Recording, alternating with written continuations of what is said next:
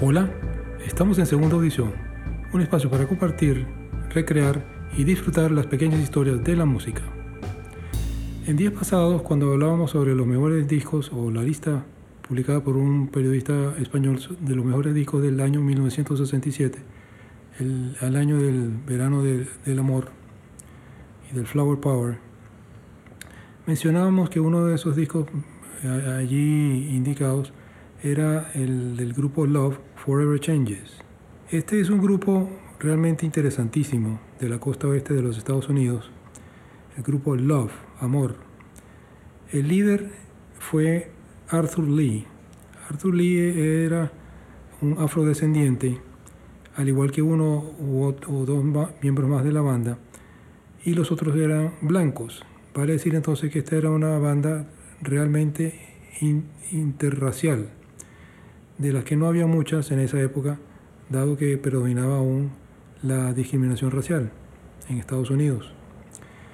Sin embargo, Arthur Lee eh, se, logró rodear de músicos de ambas razas y acompañados por ellos, liderizándolos en, en, todo momento y componiendo unas excelentes melodías y canciones, eh, llevaron adelante el grupo Love una de las anécdotas más simbólicas de este grupo y que reflejan la situación, eh, digamos, problemática que fue siempre el liderazgo de Arthur Lee, dado su carácter volátil, es eh, su relación con uno de sus discípulos.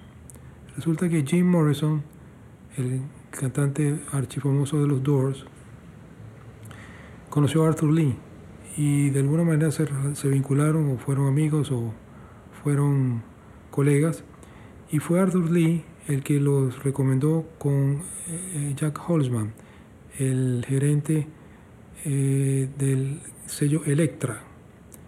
Entonces fue gracias a Arthur Lee que Jim Morrison y los Doors ficharon con Electra, sello con el cual grabaron unas seis u ocho discos eh, y el resto fue fama, historia y fortuna, y drogas, eh, sexo y rock and roll, de la mano de Jim Morrison.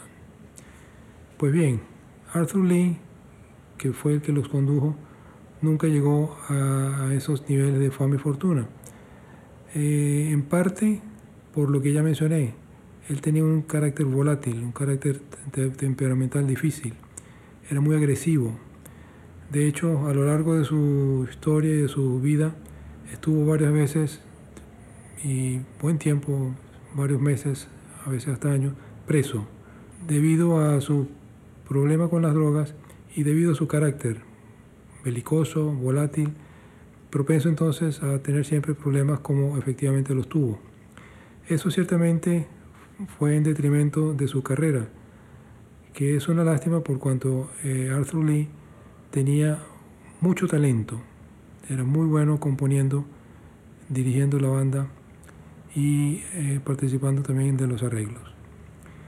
Le decía entonces que ese año 1967 eh, vio nacer la obra maestra de este grupo Love, Forever Changes.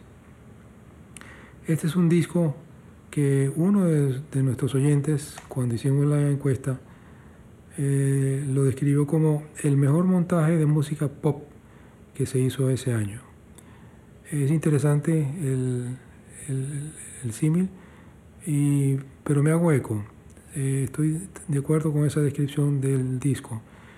Es un disco de pop con, eh, con, con, cierta influencia, por supuesto, del rock de la época, pero es fundamentalmente un disco de canciones pop, muy bien hechas, muy bien hilvanadas y muy bien acompañadas, ya que se hicieron eh, acompañar, valga la redundancia, por uh, orquesta de cuerda y metales, de forma tal que las cuerdas a veces suenan majestuosas en el contexto de este, de este disco, al igual que los metales. Vale hacer notar que el disco, siendo de 1967, tuvo una recreación al vivo el 15 de enero del 2003 en el Royal Festival Hall de London, de Londres. Eh, ambas, por supuesto el disco original de 1967, como esta nueva versión grabada al vivo en el 2003, eh, tienen sus respectivas ediciones tanto en CD como en DVD.